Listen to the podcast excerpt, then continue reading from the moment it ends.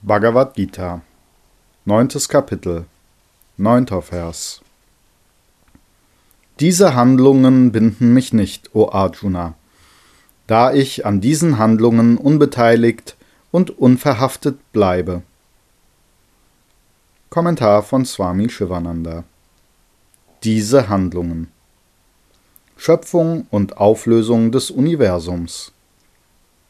Ich bin die einzige Ursache für die Auflösung des Universums.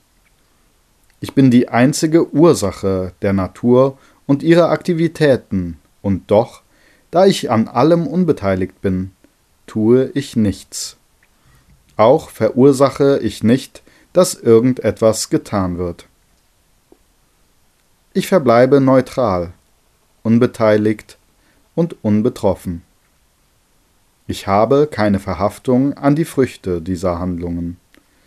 Weiters habe ich nicht den ich-bezogenen Handlungsgedanken. Ich tue dies. Ich weiß, dass das Selbst nicht handelt.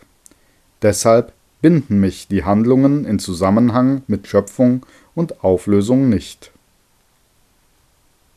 Wie für Ishvara gilt auch für andere. Das Fehlen des ich-bezogenen Gefühls der Handelnde zu sein, und das Fehlen von Verhaftung an die Früchte der Handlung sind der Grund des Freiseins von Dharma und Adama, Tugend und Bösem.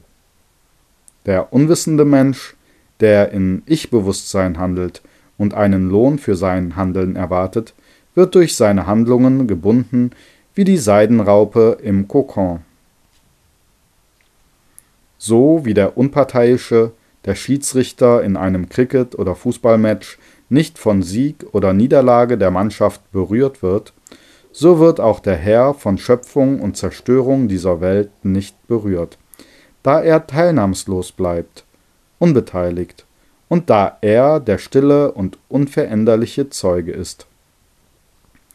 Vergleiche Kapitel 4, Vers 14